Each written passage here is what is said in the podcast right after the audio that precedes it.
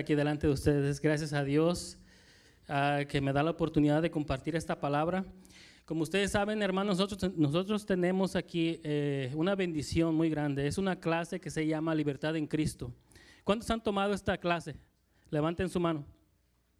Gloria a Dios. Dios ha hecho grandes cosas y seguirá haciendo grandes cosas. Amén. Tenemos nuestros líderes, eh, Enrique y Enrique y, Raquel, levanten su mano, ellos son los líderes de esa clase, hermano. Constantemente esa clase eh, la estamos dando. No sé si vaya a haber otra, yo estoy seguro que sí. Es una forma de capacitar a los creyentes, hermanos. Una, forma de, capacitarnos a todos para, para tener esa libertad, de poder ser útiles en las manos de Dios. Amén.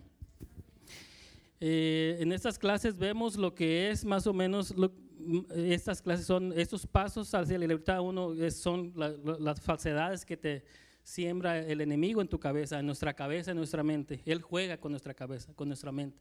Si Él te gana la mente, hermano, ya te venció. Así que uno de esos pasos es lo falso contra lo verdadero. Lo otro es el engaño contra la verdad. Él usa sus mentiras, sus artimañas, ¿para qué? Para vencerte, para lastimarte, para robar lo que Dios te ha dado. Amén. El otro paso es la amargura contra el perdón. Hoy vamos a ver ese paso.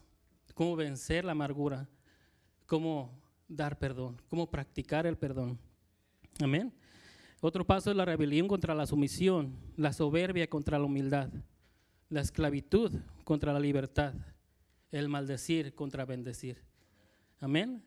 Aquí vemos lo que es la característica del diablo y lo que es la característica de Dios, los caracteres de cada quien. Él solamente vino tres cosas, hermano, ¿eh? que es a robar, a matar y a destruir. Pero Dios, Cristo Jesús vino a darnos vida y a darnos libertad. Amén. Gloria a Dios. Así que vamos a empezar. Quiero, quiero orar para poder este, seguir. Padre Celestial, estamos delante de tu presencia, mi Dios. Señor, oro, Padre, con todo mi corazón para que tú te glorifiques este día, Señor, en este lugar. Padre, para que tú nos liberes, Padre, si estamos atados. Señor, a la, atadura de la amargura, Señor, a la falta de perdón. Señor, entra en nuestros corazones, Señor. Sácalo de nuestro corazón todo lo que no te gusta, todo lo que no te agrada, Señor. Sácalo de allí. Remuévelo, Señor. Abre nuestra mente, Señor, nuestros ojos espirituales para poder ver lo que aún no podemos ver. Señor, yo me siento a tus pies, primeramente, Señor, porque yo sé que tú eres el divino maestro, maestro de maestros, doctor de doctores. Señor, este día te lo entrego a ti en tu nombre, Jesús. Amén. Amén.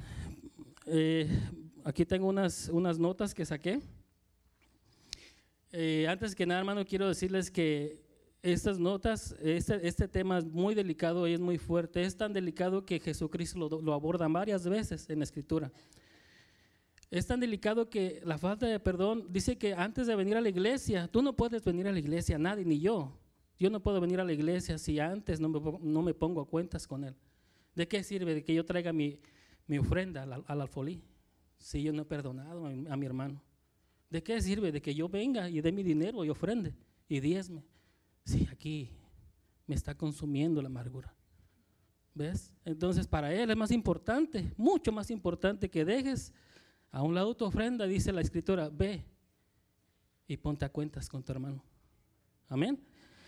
Dice, en este mundo caído todos los seres humanos estamos expuestos a ser ofendidos por otros, a ser lastimados, humillados, ultrajados, o por el otro lado también nosotros lastimamos ofendemos y maltratamos a nuestro prójimo. Hermanos, estas situaciones provocan que las relaciones se fracturen, se rompan. Y para poder restaurarlas es necesario y vital practicar el perdón de corazón. ¿Qué es esto? El perdón de corazón. Porque no basta solo con palabras. Una cosa es decir, ok, te perdono. Está bien. Pero aquí, no, no está bien. ¿Cuántas veces han oído, han oído eso que dice, ah, sí, tú me lo hiciste una vez, yo te lo voy a hacer dos, espérate? ¿Cuántas veces han oído que dice, en el camino andamos, en el camino andamos, a ratito nos vamos a ver? ¿Han oído eso alguna vez? Amén. ¿Es por qué? Porque vivimos en un mundo caído y el Señor necesita trabajar en nuestros corazones. por ahí les dieron unas hojas. Una de esas hojas se llama el deudor que no perdona. A ratito la vamos a ver a profundidad, la vamos a, la vamos a escudriñar. Dice la palabra de Dios que, dice Dios, dice Cristo mismo, dice que escudriñemos las escrituras porque en ella nos parece que tenemos la vida eterna. Amén. En ella conoceremos la verdad. Y la verdad, ¿qué dice? Nos hará libres. Amén.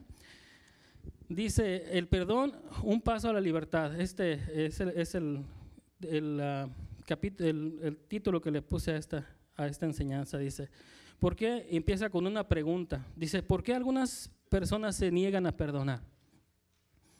¿Por qué se niega uno a perdonar, hermanos? Dice, para algunas personas el perdonar va en contra de su sentido de justicia. Y cuando se toca el tema de perdonar, piensan algo así como, ah, sí.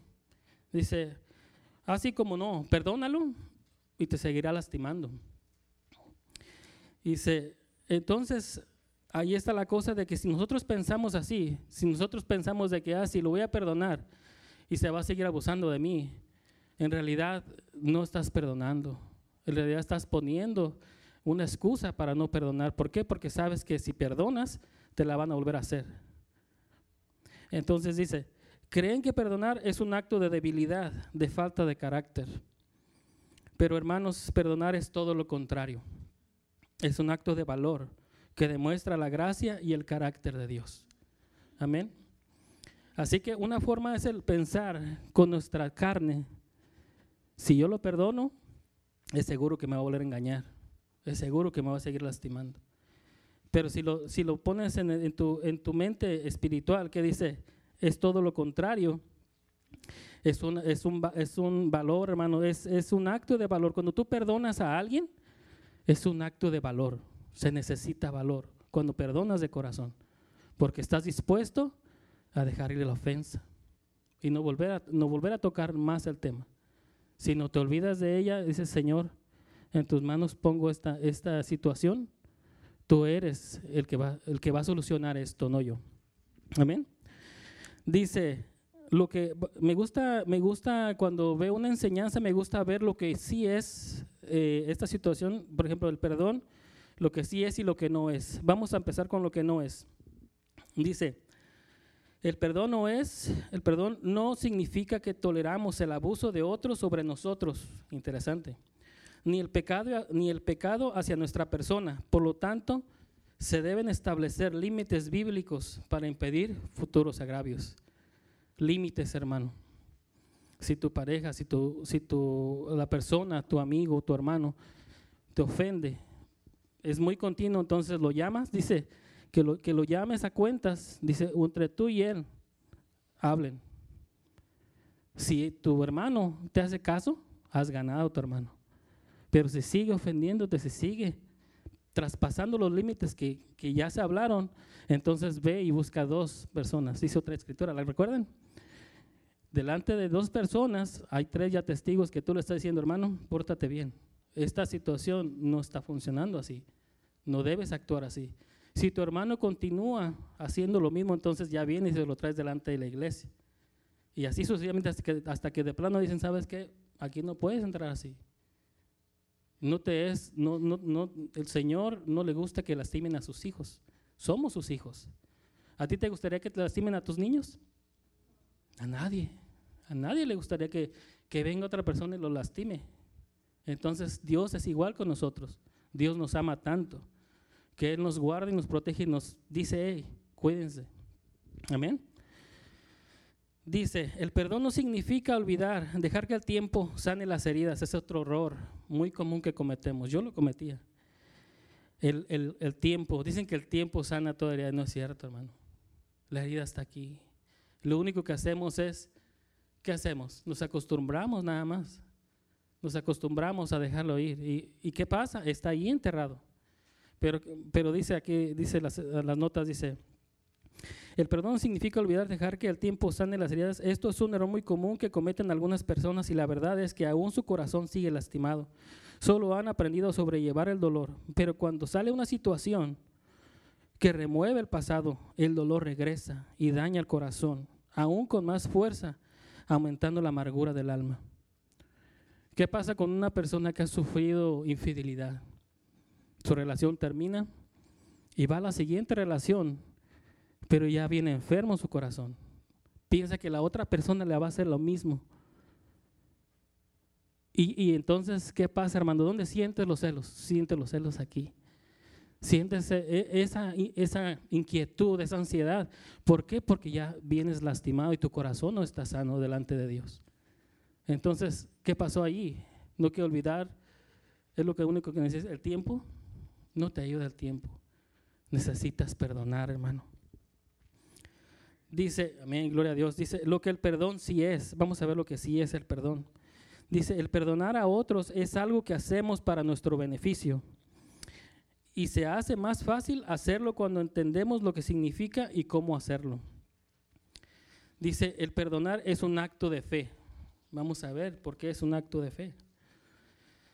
Cuando alguien ha sido lastimado, herido u ofendido, el perdón no está en su pensamiento, sino solo el deseo de venganza de tomar la justicia en sus propias manos, aplicando la ley que dice ojo por ojo y diente por diente. Amén, lo que estaba diciendo hace ratito. Me la haces, me la pagas. Cuando uno busca vengarse, le cede el control al enemigo, ya que se pone al mismo nivel de su ofensor y usurpa el papel de Dios como juez y verdugo inexorable. ¿Se han sentido ustedes alguna vez así? Con ganas de decir, voy a tomar venganza. Y empezar a idear. El enemigo juega con tu mente, empiezas a idear. ¿Cómo le voy a hacer?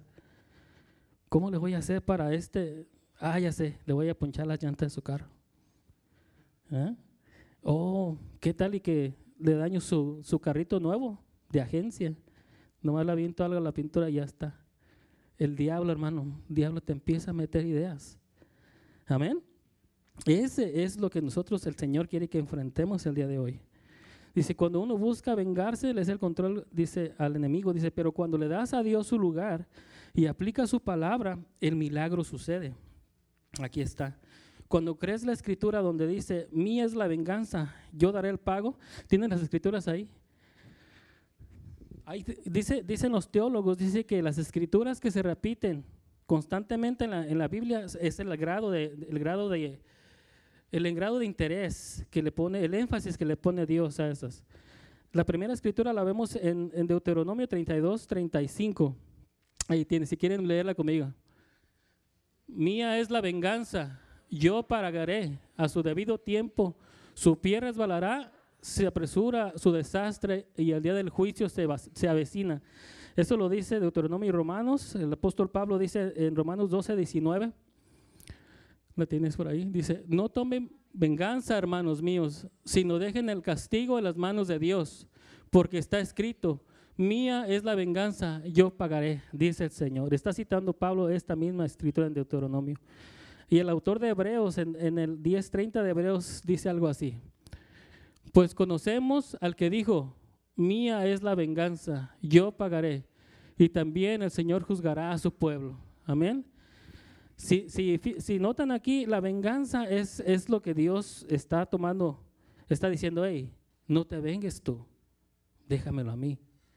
Yo le daré el pago, dice el Señor. Amén. Cuando tú crees, dice, cuando le crees a Dios de todo corazón, con toda tu alma y con toda tu mente, que Él dará el pago, Él libera tu alma, hermano, de la amargura y tristeza y tu fe crece. Tu fe crece porque estás dando un paso de fe. ¿Por qué? Porque le estás confiando a Él, que Él va a pagar a su tiempo. Si tú le estás creyendo a Él que Él se va a hacer cargo, Dios, hermano, todo lo ve. Todo lo, todo lo ve. Hay un ojo en el cielo que todo lo ve y un oído que todo oye. Todo. Él está siempre al pendiente de todo. Amén. Él él le da a cada quien de acuerdo a sus obras. Dice, Aquí dice otra cosa muy importante, dice, la mayoría de los victimarios no regresan a pedir perdón. Es más, ni siquiera reconocen que hicieron algo malo y eso dificulta aún más el perdón. Pero cuando ves a los transgresores con los ojos de Cristo clavado en la cruz del Calvario, entonces puedes decir, Padre, perdónalos, porque no saben lo que hacen. Amén. Es cierto, hermanos, no saben lo que hacen. Ellos solamente hacen una cosa. Todas las personas, hermano, aquí delante de Dios te digo, todas las personas que hacen daño, Todas las personas que hacen mal solamente hacen las obras que hace su padre, el diablo. E, ellos son, él lo dijo muy, muy claro en Juan, 6, Juan 8:44, ¿la tienes? Dice, mira, ustedes son de su padre, está hablando con los fariseos. Ah, repítalo conmigo, hermanos. Ustedes son de su padre, el diablo, cuyos deseos quieren cumplir. Desde el principio, este ha sido un asesino y no se mantiene en la verdad, porque no hay verdad en él. Cuando miente, expresa su propia naturaleza, porque es un mentiroso, es el padre de la mentira. Amén. En eso conocemos que las personas que mienten, las personas que violan, las personas que ultrajan, son hijos de su padre el diablo.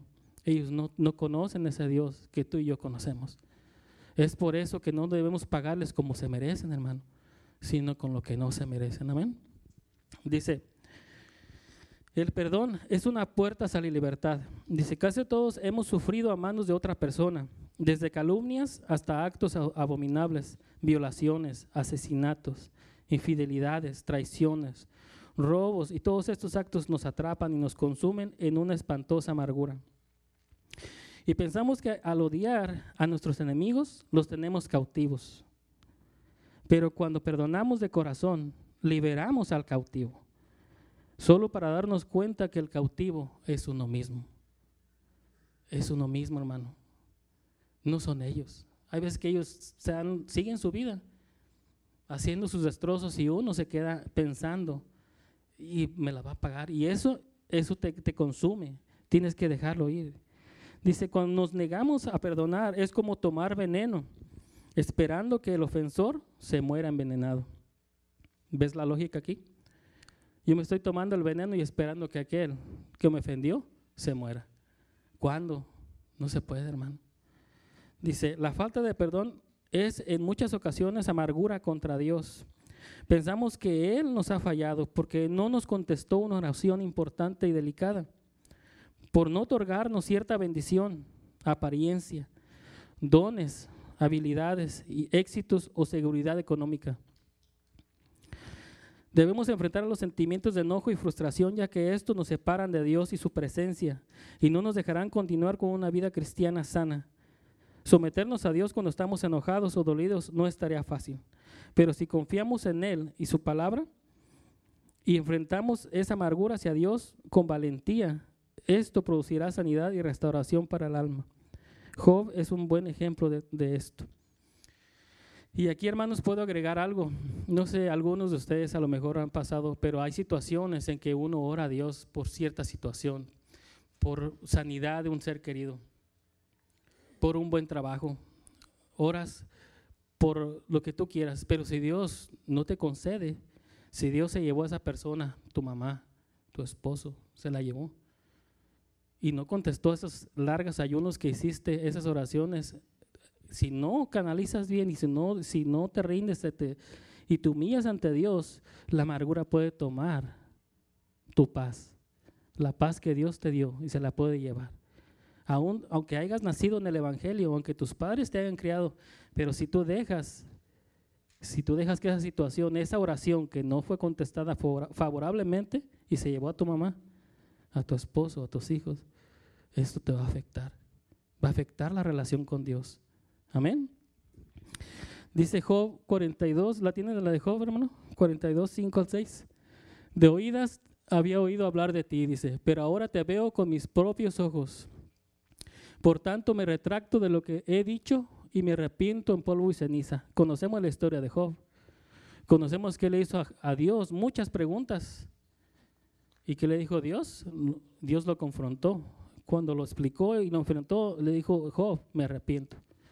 De oídas había oído, pero ahora sé que tú eres el Dios eterno. Amén. Tienen una hoja por ahí, no sé de qué color sea, dice, escudriñando la parábola del deudor que no perdona. ¿La tienen? Vamos a, vamos a escudriñar esa palabra, esa parábola. Dice, una de las enseñanzas más contundentes acerca del perdón la encontramos en Mateo 18, 21 al 35. En este pasaje hay varios asuntos que podemos destacar. El primero, ¿ya están listos? Dice, el Señor nos dice que debemos perdonar todas las veces que pequen contra nosotros. Eso está en Mateo 18, 21 al 22. ¿Se, ¿Se acuerdan cuando Pedro se acerca? Que dice, Pedro se acercó a Jesús y le preguntó, Señor, ¿cuántas veces tengo que perdonar a mi hermano que peca contra mí? ¿Hasta siete veces? Cuando, hermano, cuando yo empezaba en mis primeros años a leer la Biblia, pensaba que todo, todo era relacional. Decía, bueno, los números tienen un significado. A lo mejor siete quiere decir algo. Hermano, lo que está diciendo ahí es que no importa las veces que pequen contra ti. Si él hubiera podido ahí decirle a Pedro, Pedro, hasta mil. Él hubiera dicho mil. En realidad no tiene tanto significado el número. Lo que quiere decir ahí Jesús le está diciendo a Pedro, las veces que venga tu hermano a pecar contra ti, tienes que perdonarlo. En otras palabras. Amén. Eso es lo que le está diciendo realmente Jesús a él. Tienes que perdonarlo. Tenemos, hermano, que perdonar. Dice, el perdón, hermano, es una decisión, no es una emoción. Es un acto de misericordia y gracia. Es la actitud de un corazón sano. Proverbios 4:23 dice que ¿Qué dice, qué dice el proverbio, hermano? Dice que de tu corazón, de todas las cosas, de por sobre todas las cosas, cuida tu corazón, porque de él mana la vida. Este, hermano, es un, este es un, versículo clave para tu vida y para la mía. Tienes que hacerlo vida en ti. De tu corazón depende, hermano, a quién le vas a dar permiso de entrar y destrozar aquí. Tu corazón es, es lo que tienes, es, es tu vida. De, de él depende tu vida eterna. Tú no le vas a dar un tesoro a, robar a cualquier persona.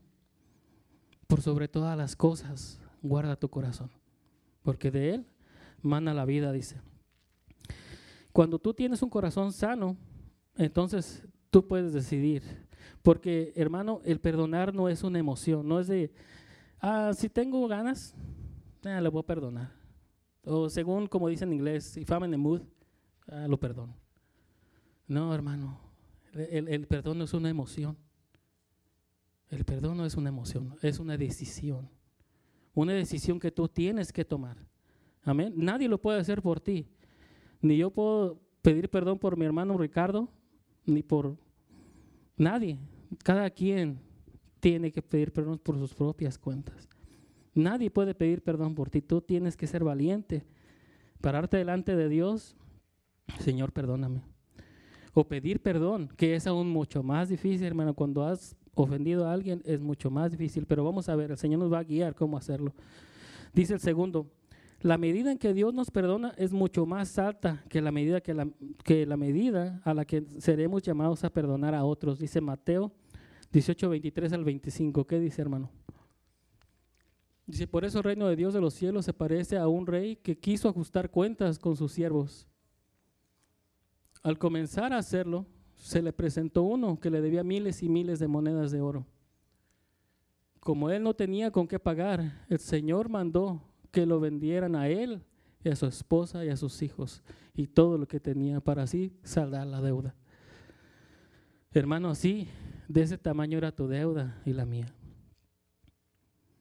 Si Cristo no hubiera pagado por nosotros en esa cruz del Calvario, hermano, ni tú ni yo ni tú ni yo podríamos regresar al cielo con nuestro Padre. Nadie. Pero Él, Cristo Jesús, pagó la deuda por ti y por mí. Así como ese, Señor le perdonaron todo. Miles de miles de monedas. Dice. Era imposible que lo fuera a pagar. Dice, el tercero es recordar que fuimos perdonados de toda nuestra deuda, pecados, y hacer lo mismo con nuestros deudores. Está Mateo 6.12. ¿Qué dice Mateo 6.12, hermano? Dice, perdonamos nuestras deudas como también nosotros perdonamos a los que nos, a nuestros deudores. Esta, esta escritura me, estaba estudiando y, dice, dice, ¿se acuerdan de esa, de esa oración al Padre que dice, Padre nuestro que estás en el cielo, santificado sea tu nombre. Venga a nosotros tu reino y hágase tu voluntad aquí en la tierra como en el cielo. Danos hoy nuestro pan de cada día y perdona nuestras ofensas como nosotros perdonamos a los que nos ofenden. ¿Es cierto no dice la escritura así? ¿Y qué pasa si cuando estamos diciendo eso en realidad no, no hemos perdonado de corazón? Como nosotros perdonamos a los que nos ofenden. Cuando nosotros hacemos esa declaración estamos mintiéndole a Dios, hermano. Porque uno de los, uno de los mandamientos dice, no mentirás. Y si tú repites esta oración y no has perdonado, quiere decir que delante de Dios estás mintiendo. Somos mentirosos delante de Dios y no perdonamos de, corazón. Dice, cuarto, dice que debemos perdonar de corazón, de lo contrario sufriremos las consecuencias porque por cuanto no perdonamos de corazón, corremos el riesgo de ser entregados por nuestra actitud al acusador de los hermanos. Nuestro Padre Celestial nos entregará en manos de torturadores. Esa está en Mateo 18, 34, 35. ¿Pueden leerla conmigo, hermanos? Y enojado su señor, lo entregó a los carceleros para que lo torturaran hasta que pagara todo lo que debía. Así también mi Padre Celestial los tratará a ustedes, a menos que cada uno perdone de corazón a sus hermanos. Wow, no lo dice el hermano Fernando, ni se lo inventó. ¿eh? Él lo está diciendo nada más y nada menos que el Señor de señores.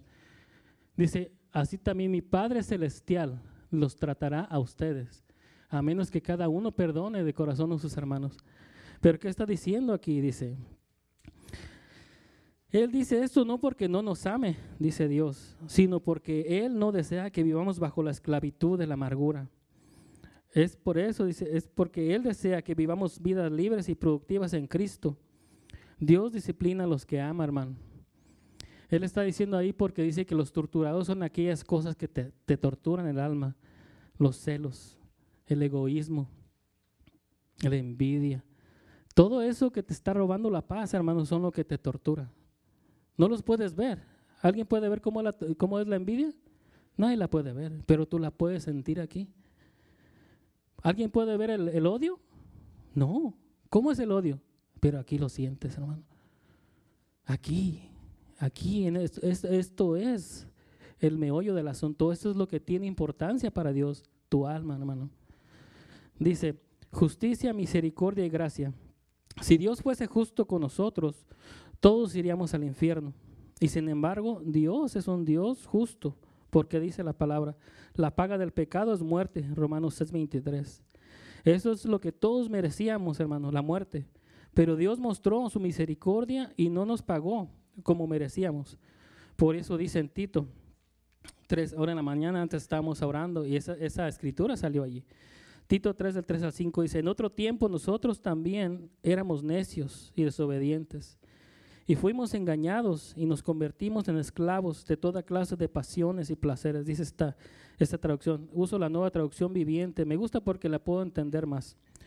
Dice, ah, nuestra vida estaba llena de maldad y envidia y nos odiábamos unos a otros. Sin embargo, cuando Dios, nuestro Salvador, dio a conocer su bondad y amor, él nos salvó, no por las acciones justas que nosotros habíamos hecho, sino por su misericordia nos lavó, quitando nuestros pecados y nos dio un nuevo nacimiento, una vida nueva por medio del Espíritu Santo. Amén. Hermanos, la cruz muestra el precio del perdón. Esta lo voy a tener que repetir porque esta, esta, esta, esta cita está muy importante. la cruz muestra el precio del perdón y el dolor de soportar el castigo del pecado de otro. ¿Qué te parece? Él pagó un precio por lo que tú y yo íbamos a pagar. Así nos toca a nosotros también en la cruz. Dice, la cruz muestra el precio del perdón y el dolor de soportar el castigo del pecado de otro. En la cruz Jesús murió pagando por pecados que él no cometió. Él pagó por tus pecados, hermano y por los míos y por todos los que en este mundo han cometido otras eh, por este mundo han cometido otras personas contra sus semejantes. Pero la víctima clama, ¿y dónde está la justicia? Hermanos, la justicia está en la cruz. El acto de perdonar a otros sin la cruz sería imposible. De la misma forma que Dios nos ha perdonado a nosotros, Él desea que perdonemos a, a otros. Dice Efesios 4, 31 al 32. Dice, ¿Qué dice, hermanos? Léanlo conmigo. Toda amargura, ira y enojo, y gritos y calumnias, y toda forma de malicia. Más bien, sean bondadosos y compasivos unos con otros, perdónense mutuamente, así como Dios los perdonó a ustedes en Cristo. Amén. Así es, hermano, dice. Entonces, han oído la ley que dice, ama a tu prójimo y odia a tu enemigo. Eso lo dice el Señor ¿ah? en Mateo 5, 43 al 48. Dice, han oído la ley que dice, ama a tu prójimo. Esa es otra hoja que les dieron. Y odia a tu enemigo. Pero yo digo, dice, dice esto, lo que leí ahorita, esto es entre nosotros, hermano. O sea, si, si un hermano pega contra mí, eso es lo que yo debo hacer. En lugar de decirle, ¿sabes qué? Unos, unos a otros entre hermanos ámense los unos a los otros. Pero ¿qué hay de aquellos? ¿Qué hay de aquellos, dice, que no son hermanos? ¿Qué hay de aquellos que, que en lugar de ser hermanos son enemigos de Dios? Son personas del mundo. ¿Qué hay de ellos? ¿Qué hay de ellos? ¿Qué de aquellos que son tus enemigos y no son tus hermanos? ¿Qué dice Dios? ¿Qué dice el Señor al respecto? Dice, eh, y esa es la otra hoja que tienen ahí. Dice, ¿han oído la ley que dice ama a tu prójimo y, y odia a tu enemigo? Pero yo digo, ama a tus enemigos, ora por los que, los que te persiguen. De esa manera estarás actuando como un verdadero hijo de tu Padre que está en el cielo. Pues Él da la luz de su sol, tanto a los malos como a los buenos, y envía lluvia sobre los justos y los injustos por igual. Si solo amas a quienes te aman, ¿qué recompensa hay en ello? dice el Señor. Hasta los corruptos, cobradores de impuestos, hacen lo mismo. Si eres persona, si eres amable solo con tus amigos, ¿en qué te diferencias de cualquier otro? Hasta los paganos hacen lo mismo. Pero tú, hermano, tú y yo, dice, tú debes de ser perfecto, así como tu Padre en el cielo es perfecto. Y está hablando de perfección del corazón, hermano, de la actitud del corazón. Está hablando de que tú, si te vienen y te ofenden, tú no vas a ofender, tú vas a bendecir. Amén. Tú vas a actuar de todo lo contrario que una persona sin Dios actúa. Dice, el perdón y la vida eterna son regalos gratuitos que Dios nos ha dado. Nosotros no debemos de dar al pecador o a aquel que nos ofende y lastima lo que se merece, sino lo que no se merece. Ofrécele misericordia, hermano. Amén. Dios nos ha llamado a amar a nuestros semejantes, no porque sean encantadores, o merezcan ser amados, sino porque debemos tener compasión, como nuestro Maestro nos ha puesto el ejemplo. Padre, perdónalos, porque no saben lo que hacen. Además dice la escritura en 1 de Pedro 3, 8 al 12. Por último, dice, todos deben ser de un mismo parecer, tengan compasión unos de los otros, ámense como hermanos y hermanas, sean de buen corazón y mantengan una actitud humilde no paguen mal por mal. No correspondan con insultos cuando a la gente los insulte. Por el contrario, consten con una bendición. A esto los ha llamado Dios. Y Él los, concederá su bendición. Pues las escrituras dicen, si quieres disfrutar de la vida y ver muchos días felices, refrena tu lengua de hablar el mal y tus labios de decir mentiras. Apártate del mal y haz el bien. Busca la paz y esfuérzate por mantenerla. Los ojos del Señor están sobre los que hacen lo bueno y sus oídos están abiertos a sus oraciones. Pero el Señor aparta su rostro de los que hacen lo malo. Amén. Hermano, veníamos en la mañana eh, platicando con mi esposa eh, acerca de este, de este asunto del perdón. Y me vino a la mente una imagen que es como cuando han viajado en, un avión, han visto todo lo que se tiene que hacer para abordar. Ah, Levántenos la mano, ¿quién, ¿quién ha ido? Es un proceso, hermano, que tienes que pasar por varias revisiones y hay una, hay una puerta donde tú no puedes meter nada metálico. Todo lo que traes de metal lo tienes que dejar ahí. Y suena una alarma. Amén. Suena una alarma que te dice, le dice a los guardias, hey, traes algo ahí. No, pues ya traigo, no, ya te acordaste que es la hebilla de tu pantalón. Todo te quitan, hermano. Le digo a mi esposa, imagínate qué triste sería llegar a la presencia de Dios. Le digo, y, se van abriendo las puertas del cielo y te, y te dice ahí, hijo, ven, entra en el gozo de tu Señor. Pero vas entrando y llevas un pie adentro cuando empieza la, la alarma. Pip, pip. ¿Qué pasó, hijo? No, no puedes entrar tienes un asunto pendiente. Ve y ponte a cuentas con tu hermano.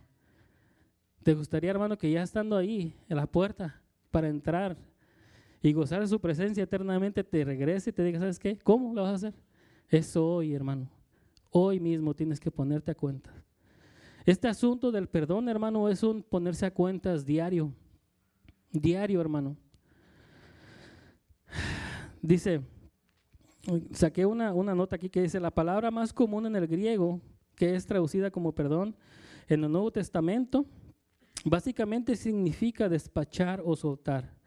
Cuando perdonamos, despachamos al diablo para que no nos atormente más y soltamos el pasado para que no nos esclavice más. Amén. Así que el pasado, hermano, es una forma de atadura. Si tú, si tú todavía vives en el pasado, hoy es el día, hermano, que te vengas a poner a cuenta, dice el Señor. Hoy, pongámonos a cuentas hoy.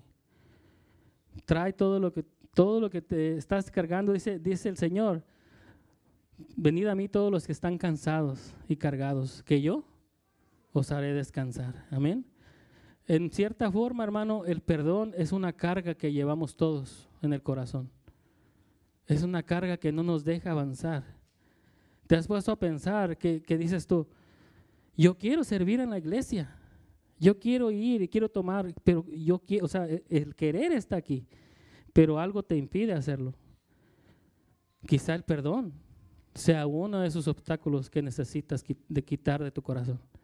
¿Para qué? Para que el Señor pueda trabajar en tu corazón. Pero para eso tienes que soltarlo tú. Él ya, ya, él ya hizo todo en la cruz del Calvario. Y ya hizo todo. Abrió las puertas de, la cárcel para que tú salgas. La pregunta es, ¿quieres salir? ¿O quieres seguir adentro? Ya nada, te, ya nada te mantiene adentro. La puerta se abrió. Cuando Él cuando la última de, gota de su sangre cayó en esa cruz, las puertas se abrieron y el velo se rasgó y el camino fue abierto hacia el cielo. La pregunta es, ¿quieres seguir atado a tu pasado o quieres creerle a Cristo que Él pagó por ti? Amén. Déjame apuro aquí porque luego se me acaba el tiempo. Dice, las experiencias dolorosas de la infancia forjan nuestra percepción personal es común escuchar a alguien orar entre lágrimas, Señor, perdono a mi padre, perdono a mi madre por golpearme, por no interesarse en lo que estaba pasando en mi vida, por no creer en mí cuando le conté sobre aquel abuso sexual que, que hicieron contra mí. Lo perdono por lo que me hizo y dijo, ya que me hizo sentir sucio, indigno de amor y sin valor esa programación negativa contribuye a una percepción personal distorsionada. Perdonar a otros ah, nos conectan con un Padre amoroso que lo ven como hijos, que, lo que los ven como hijos suyos, limpios por la sangre del Cordero. Dice, la amargura es como tragar veneno, eso ya, ya se los había dicho, dice. Cuando vas al doctor para, para que te examine, y él te detecta una enfermedad o una cosa, una situación en tu cuerpo, no le dices, doctor, haga lo que sea, pero sáneme. Si tengo que remover lo que tenga que remover, reemplácelo, quítelo de mí. No le dices así, dice, le dices al doctor, quítelo todo. La amargura dice que es como un cáncer, afecta a cada parte de su ser. Perdonar de corazón a los que le han hecho daño es como si Dios le extirpara un tumor. Amén. Así que pongan esto así, la falta de perdón, la amargura es como un tumor, un cáncer en tu alma. Si no se lo das a Dios para que lo arranque de raíz, te va a consumir, tarde que temprano te va a consumir. Dice, desgraciadamente este cáncer del alma es una enfermedad contagiosa que puede afectar a otros. Es por ello, es por ello que la palabra de Dios dice, mirad bien, no sé que alguno deje de alcanzar la gracia de Dios que brotando alguna raíz de amargura os estorbe y por ella muchos sean contaminados. Una sola raíz de amargura puede contaminar a una familia o a una iglesia entera. Amén. Nosotros aquí en esta iglesia estamos bien bendecidos, hermanos. Nosotros nos protegemos unos a otros. Nosotros, como dijo Ricardo, nosotros somos un equipo. En el equipo nosotros nos cuidamos y decimos, ¿sabes qué? Esa actitud no está bien. Oramos los unos por nosotros. ¿Por qué? Porque ustedes, el Señor nos ha encomendado cuidarlos a todos ustedes. Nosotros, eh, estoy seguro que el, pastor todos los días ora por nosotros. Amén. Y, aproveché una vez, eh, hablando de la oración, aprovecho para darle gracias a todos, hermanos, por las oraciones de mi esposa. Sé que estaban orando por ella, porque es por sus oraciones y por la gracia de Dios que ella está aquí. Amén. Gracias, gracias hermanos de todo corazón. Dice, tengo todavía unos minutos más. Dice, algunos son reacios a perdonar porque creen que es necesario enfrentar a su ofensor.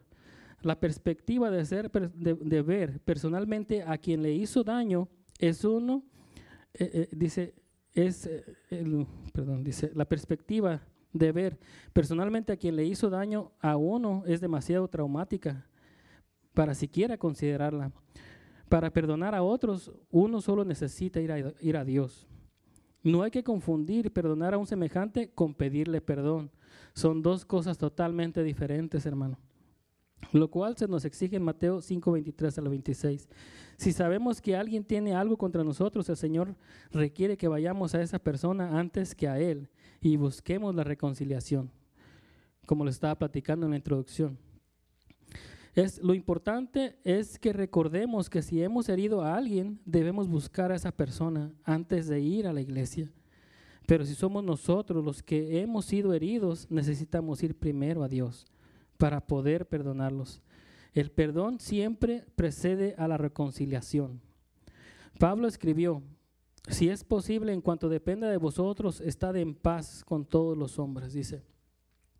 Pero no siempre depende de uno, ya que no puede haber reconciliación con alguien que no desea reconciliarse. La meta es quedar libres del pasado y de, los que nos perjudicaron. La reconciliación puede que suceda, pero solo si el ofensor asume la responsabilidad de sus acciones y honestamente busca el perdón. La libertad del agraviado nunca está, nunca está supeditada a, a que su ofensor se haga responsable de sus actos. Sin importar lo que éste haga, uno debe perdonarlo de corazón. Si usted deja que el perdón quede supeditado a esta persona que lo lastimó, ella lo controlará por el resto de su vida. Podría protestar usted diciendo, usted no sabe cuánto me hirió. Y la verdad que aún lo está hiriendo, la forma de detener ese dolor es perdonando. El perdonar de corazón es un proceso agotador. Pero con eso logrará resolver un gran conflicto entre usted y Dios. Y Satanás ya no tendrá derecho de torturarlo más. Amén. Hermano, todo lo que hemos leído está en la palabra de Dios. Tiene unas hojas, unas citas bíblicas. La verdad, hermano, es que sí. Si nosotros no aplicamos lo que dice la palabra de Dios en nuestras vidas, nada tiene, nada tiene poder. Amén. Me refiero a que cada cosa que está ahí escrita, uno tiene que vivirla, tiene que sentirla en carne propia, hermano. Cada palabra que dice cuando dice Pedro, se le acercó diciendo como no sé qué buscaba Pedro con esa pregunta. Es necesario que cuando mi hermano pegue contra mí, tengo que perdonarlo. Y le dijo, no, no es no solamente siete veces, sino hasta setenta veces siete. Es porque Él desea que tu corazón esté sano, tu corazón esté limpio. Hermano, mi esposa y yo llevamos casi ocho años de congregarnos en esta iglesia. Hace ocho años no se veía así como está ahora hermosa, llena. Amén. Y todavía faltan algunos lugares, pero yo tengo fe que todavía ya, ya Él me va a permitir verla llena. Y aún no solamente aquí, sino en el santuario. la visión que Él me dio que ya no cabían aquí. Amén. Nunca, nunca me había dado la oportunidad de compartir mi testimonio. ¿Quién es el hermano Fernando? Ustedes me ven aquí todos los domingos. Todos los domingos nos vemos, pero hay veces que no tenemos muchas, mucho tiempo para platicar. Ustedes saben que el tiempo corre aquí. Venimos y alabamos a Dios. Unos 5 o 10 minutos tenemos para el saludo fraternal.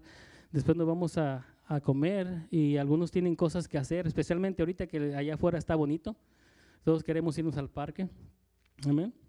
Entonces, voy a aprovechar en este momento para decirles cómo, cómo este, esas escrituras me han hecho libre a mí y yo sé que a ti también te van a hacer libre. Mi mamá, hermanos, mi mamá me tuvo a los 14 años de edad. Ella cumplía 14 años. Mi, mamá va a cumplir 62. Yo voy a cumplir 48. Era una niña, hermano, cuando ella me tuvo a mí. Platicando con mi, con mi esposa le digo, yo la verdad no creo que haya estado en su pensamiento. Cuando tú te casas, tú tienes un deseo de tener hijos. Amén. Pero ¿qué niño de 14 años desea tener un hijo? En el corazón de mi madre a lo mejor, ni por la cabeza le pasaba cuando ella se embarazó. Pero sabes, hermano, la palabra de Dios dice que en el, en el Salmo 139 dice que Él tiene sus planes. Y yo, yo, Él tenía escrito en su libro cómo iban a ser yo y con quién iban a ser, quién me iba a dar de mamá, cómo iba a vivir yo. Así que a los 14 años, ahí está ella, con miedo, esperando un bebé que no, que ni siquiera por su cabeza le pasaba. No sé si haya intentado eh, sacarme, la verdad no sé, nunca me ha platicado. Entonces, cuando yo, lo más que recuerdo yo es como a los cinco años, es lo más que puedo recordar, ya no puedo recordar más. Pero sí recuerdo bien, antes de que entraba, antes de entrar a la escuela, a la primaria, yo no fui al kinder.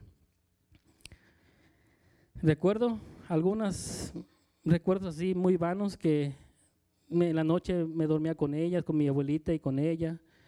Y todo era bonito hasta que ella conoció al que el, Señor me dio como papá, como padrastro. Cuando ella tenía 20 años, iba a cumplir 20 años, yo, yo ya tenía 5, iba a cumplir 6. Y, y, aquí viene, y aquí viene el enemigo, hermano. Viene el enemigo y me, me clava a mí una, una, planta en mi corazón una, una semilla de amargura, hermanos. ¿Por qué? Porque cuando mi mamá estaba de novia con ese señor, ella me negó a mí, me dijo que yo era su hermano, que yo no era su hijo.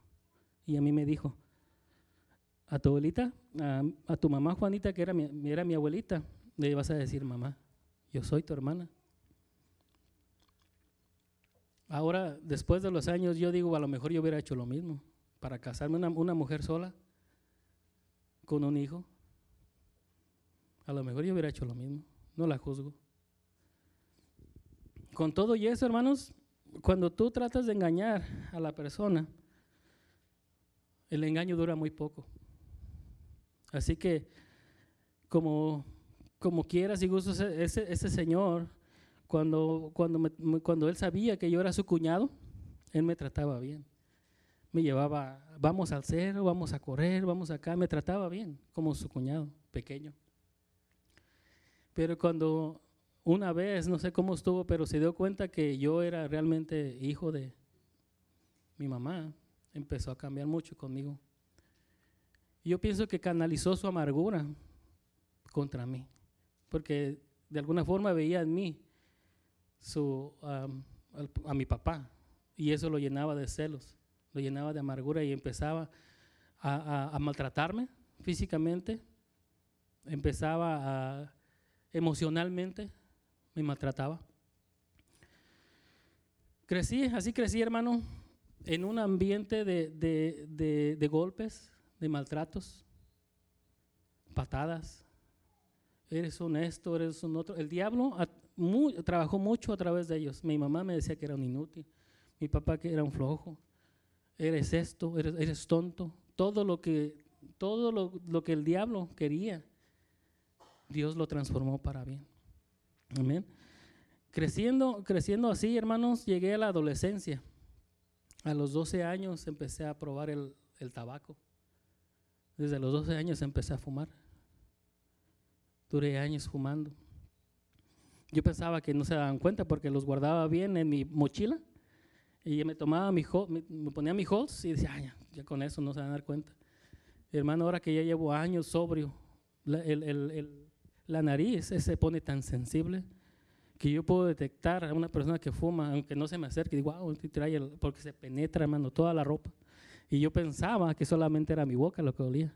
Todo mi ser olía alcohol. Alcohol o a... Entonces, toda esta situación, hermano, las había creado entre mis padres y yo, había abierto una brecha. Ese maltrato físico no, no paró ahí, sino que yo me fui haciendo rebelde, hermano. Más rebelde todavía por mi amargura que tenía yo en mi alma yo decía, yo tenía amargura contra Dios, porque yo decía, ¿cómo es que tú existes? ¿Cómo es que tú eres real? Y, mira cuánta pobreza hay, mira cómo me tienes a mí. No creo que seas real. Yo decía en mí. Yo decía, inclusive muchas veces, hermano, delante de él te lo digo. Yo empezaba, yo, yo tuve la osadía de retarlo, dije yo, para mí no hay más Dios que el dinero que traigo en mi bolsa. Y te, ¿sabes por qué te decía yo eso? Porque de los seis años empecé a trabajar y vendía periódico en la calle. Le, digo a mi, le, dije a un, compañero, un hermano, le dije, años, fíjate, ah, yo no me puedo imaginar mandar a mi hijo a las 5 de la mañana con un montón de muchachos a vender periódico. ¿Tú lo harías, hermano? ¿Mandarías a tu hijo de 5 años a que se fuera a las 4 de la mañana a recoger periódico para que lo fuera a vender en la calle a esas horas. Por mucho que diga el muchacho, sabes que yo me voy a hacer cargo de él. Yo como, como papá, yo cuando ni loco lo voy a dejar ir. Pero ellos sí me dejaron ¿eh? No sé con qué intención. Pero a mí me sirvió mucho, me sirvió mucho porque me dejaba mucho tiempo solo. Yo tenía la obligación de tener la casa limpia, barrido, drapeado, trastes lavados, camas tendidas, todo lo que se hace en una casa lo tenía que hacer, si no llegaban, irá, y sobre mí. Eso, hermanos, llenó de amargura mi corazón, de, rebelión. A los 14 años empecé a tomar, me tiré al alcohol. Así que ya no solamente el, vicio del tabaco, sino ahora el alcohol. Pues para no hacerte la más larga, a los 16 años me corrieron de mi casa. Yo pienso que para ellos fue mucho. 10 años de mi padre, 10 años de estar aguantando a un hijo que realmente, un cuñado que resultó ser hijo, fue mucho. 10 años solamente duró. A los 16 me sacaron mis cosas a la calle. Y ahí está su hermano Fernando, tirado en la calle. Pasaba la gente, me veía, hermanos, borracho todavía. Nadie daba un penny por mí. Veía a la gente, veía a la gente, este muchacho, qué desperdicio de vida. A sus 19 años y ahí tirado en la calle. Ah, no, pero yo me sentía como que yo las podía. Trae dinero. Para mí no había nadie más, más Dios. Y así con todo esto llegué a mi primer matrimonio. Alicia es mi segundo matrimonio. A los 23 años me casé. Y con todo esto llegué, con todo este paquete de monerías, llegué a mi matrimonio. El Señor fue bueno, me bendijo con dos hijos. El mayor tiene 21, va a cumplir 21 hoy en, en, noviembre de este año que viene. De este año cumple 21. Mi hija de en medio cumple 18. Ellos están con su mamá. Bueno, ahorita ya su mamá ya también los, los dejó, así como a mí, ya ellos los dejó también. Así que su hermano Fernando con todo eso llegó a ese matrimonio y con ustedes dirán cómo creen que hice ese matrimonio. Lo hice pedazos. Yo no voy a hablar mal de ella, yo voy a hablar de lo que yo hice. Hermano, yo no, yo no me comporté como me debía haber comportado. En mi relación hubo de todo. Maltratos, golpes, insultos, drogadicción, alcoholismo, tabaquismo. Hermano, con todo eso, yo no, deseaba, yo no deseaba el matrimonio. Con todo eso, yo, yo creía con mi corazón que yo podía, con mis propias fuerzas, salir adelante. ¿Solo para qué? Para reconocer que Dios es el único, hermano, que te puede, que puede ser de ti una obra. Aquí, si, si, yo, si eso no fuera cierto, yo no estaría delante de ti hoy. Amén. Si, si Dios no existiera, yo no estaría aquí delante de ti. Porque gracias a Él, hermano, gracias a su misericordia, cuando yo, cuando mi esposa se fue con mis niños, ahí fue lo que todo lo que más pude yo, lo que más pude aguantar. Me fui, todavía iba, iba a cometer, yo iba a cometer el acto más vil de todo lo que un hombre puede hacer, tomar justicia por mi propia mano. Yo quería justiciar a mi ex esposa y a su exnovio con mi propia mano, que iba a matarlos una mañana. Lo mismo que le prometí a mi padre, porque mi padre, eh, la, última vez dejé de hablar a mi papá cuando yo cumplí 20, tengo 47, llevaba 27 años, bueno, 25 años duré sin hablarle. Lo mismo que le prometí a mi padre, le dije, la última vez que me golpeó, le dije, la última vez que me golpeas, porque si me tocas te voy a matar, le dije. Y yo trabajaba con mi padre en un restaurante y él era mi, mi, supervisor, mi jefe. ¿Qué les parece? Estar viendo a la persona que más odias todos los días. ¿Sabes lo que es eso? Es un tormento, hermano. Es un tormento llegar a trabajar y ver a esa persona que oh, sientes aquí en, el corazón, en el alma, sientes que no, no puedes. ¿Cómo vas a trabajar con esa persona si la odias? Ah, pues ahí. Yo sé de lo que habla la palabra cuando dice que te va a entregar a los, a los torturadores. Sé quiénes son los torturadores, hermano, porque yo lo viví. Así que cuando yo iba, iba a ejecutar mi justicia, escuché esta, esta, escuché esta escritura. No lo hagas. No lo hagas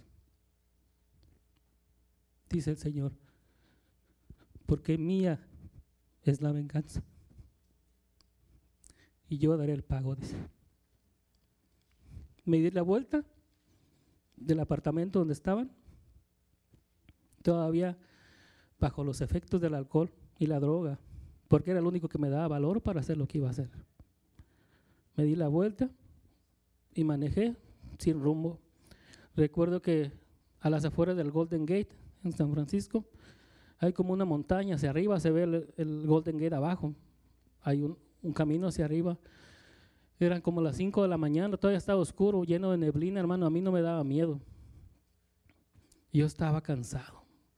Estaba, mi alma estaba hasta el límite, hermano.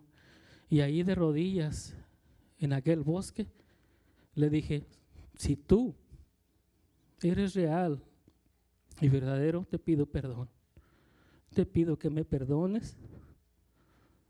Te pido que me limpies. Te pido que si yo sirvo de algo, tú hagas de mí lo que tú quieras, porque yo no sé vivir. Le dije, yo no sé escoger una mujer, yo solamente las veo por lo de afuera, pero tú ves el corazón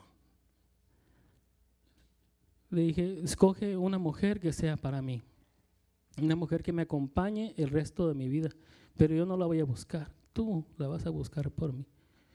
Le dije, aquí está mi vida, si te sirve de algo, haz con ella lo que tú quieras. Hermano, desde entonces, hermano, mi vida cambió radicalmente. No te digo que cambió de la noche a la mañana porque sería un mentiroso, no es cierto. Pero sí, algo, él me oyó. Hay una, hay una, una alabanza que me encanta, me encanta cuando lo oigo porque dice, clamé y me oíste, me viniste a rescatar. Él me vino a rescatar, hermano. Así que con todo eso, se me está acabando el tiempo, pero aquí viene el milagro. Cuando yo, a los años, pude volver otra vez a, hablar, a mis papás y todo, pero todavía había algo en mi corazón. Mi esposa una noche, me, mi hija, una noche me, una noche me oyó que yo estaba en una discusión acalorada con mi mamá. Sin darme cuenta yo ya la estaba gritando a mi mamá. Hermano, dice otro, otro, dice otro mandamiento que honrarás a tu padre y a tu madre para que tus días sean largos en esta tierra. Y yo fue cuando comprendí, cuando mi hija me dijo, ¿por qué le gritabas a mi abuelita? Yo me fui y me encerré a mi oficina y dije, Padre, ¿qué estoy haciendo? Arranca de mí todo lo que no te gustó, todavía esa raíz que queda de amargura. Y me dijo el Señor, ponte a cuentas con tus padres, pídeles perdón. Padre, le dije, Señor, pero ¿cómo me pides que yo les pida perdón cuando ellos son los que me, ellos son los que me hirieron? Ellos son los que me golpearon, me maltrataron, dice el Señor. Eso lo ves desde tu punto de vista. Pero ¿qué hay de los puntos de vista de ellos? Son tus papás y yo te los di como tus padres. Yo escogí la mamá que te iba a tener a los 14 años. Yo escogí a ese hombre que la tomó por esposa a los 20 años. Hermanos, yo hablé por teléfono. Hablé por teléfono en mi casa y le dije a mi mamá, mamá, perdóname. Perdóname por todo lo que te dije, por todo lo que hice, por todos los malos ratos que te hice pasar cuando estaba viviendo en tu casa. Perdóname por aquellas noches que yo me iba y tú no sabías de dónde estaba yo.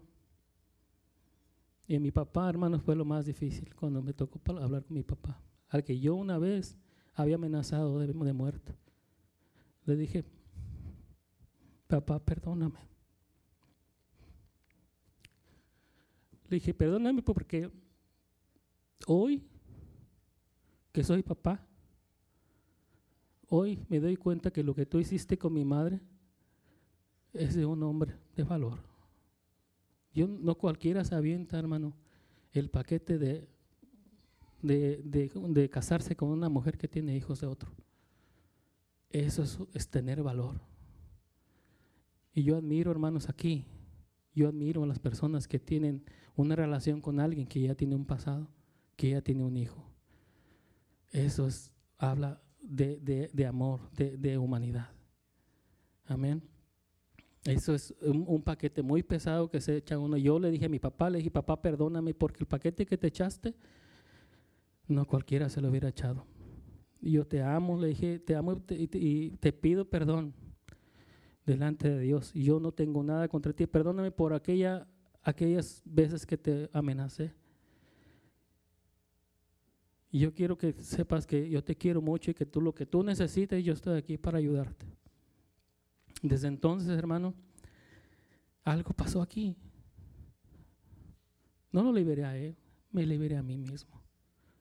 Porque ahora yo puedo hablarle y tengo deseo de abrazarlo. Tengo de aquel hombre que una vez me inspiraba odio, ahora me inspira misericordia y quiero abrazarlo. ¿Por qué? Porque Él está en mí. Amén. Hermano, el, milagro no terminó ahí, sigue. Mis hijos cayeron, mis hijos cayeron en, drogadicción a los 14, 15 años, igual, la misma maldición generacional. Mi papá, después de que yo le pedí perdón, eh, mi, esposa contactó una, una hermana pastora, que es de donde nosotros, donde nosotros somos le platicamos la situación de mis hijos y ellos fueron a verlos a la casa de mis papás, porque ellos se habían refugiado en la casa de, los, de, mis, de mis papás. Y mi papá llevó a mis hermanos a la iglesia. Se entregaron al Señor, hermano, los tres, mi papá y mis dos hijos. Gloria a Dios, hermano. Aquel hombre que no conocía de Dios tampoco, él vio algo en mí, porque él sabía quién era yo. Él me conocía. Y aquella, aquel hombre que le pidió perdón no era aquel mismo que años atrás había vivido con él. Y eso, hermano, lo trajo a los pies de Cristo. Y hoy, y hoy sirve en la iglesia. en Uruapan, donde nosotros somos. Ellos, su servicio empieza también a las 11 de la mañana ya. Y él sirve, es un, miembro activo. Así que, hermano, el perdón es una puerta, hermano, a la libertad. Es una puerta para que tú vivas feliz. Y hoy, hermano, te invito, te invito a que te pongas a cuentas con Él. Amén. No sé si podemos abrir el altar para, puedes poner una alabanza, puedes poner esa canción de Clamé. Me viniste a rescatar. Hermano, siento del Señor. Tenemos un hermoso equipo de oración aquí en la iglesia. Ellos, tú puedes acercarte y ponerte a cuentas con Dios. Saca todo lo que traes y todos los, toda, la, toda, la, toda falta de perdón, sácala aquí. No tienes que explicarla nada a nadie, sino es que entre tú y Dios. Amén. Eh, trae a tu mente esas personas que te hicieron daño y entrégaselas a Dios. Aquí en el altar, dile Señor, yo me libero, quiero que tú me liberes de ese sentimiento de venganza, ese sentimiento de negatividad hacia estas personas que me hirieron, me ultrajaron, me robaron. Te lo entrego, Señor. Ponte a cuentas con Dios. Que salga todo de tus labios, saca todo. Toda la amargura, toda la, todo ese peso que traes en tu corazón, sácalo. Dale, hermano. Los invito, hermanos. Gloria a Dios. Gloria a Dios. Ponemos, tu, ponemos nuestra vida en tus manos, Señor.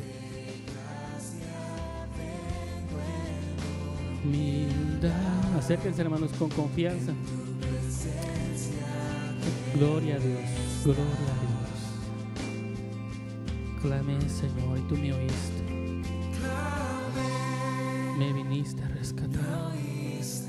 Señor, a ti sea siempre la gloria, la honra y la alabanza, porque solo tú eres digno. Oh, Señor, divino Dios. A ti sea siempre, Señor,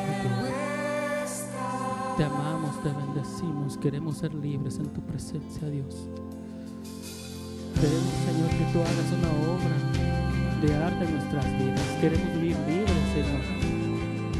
Queremos vivir libres para servirte a ti, Dios. Gloria.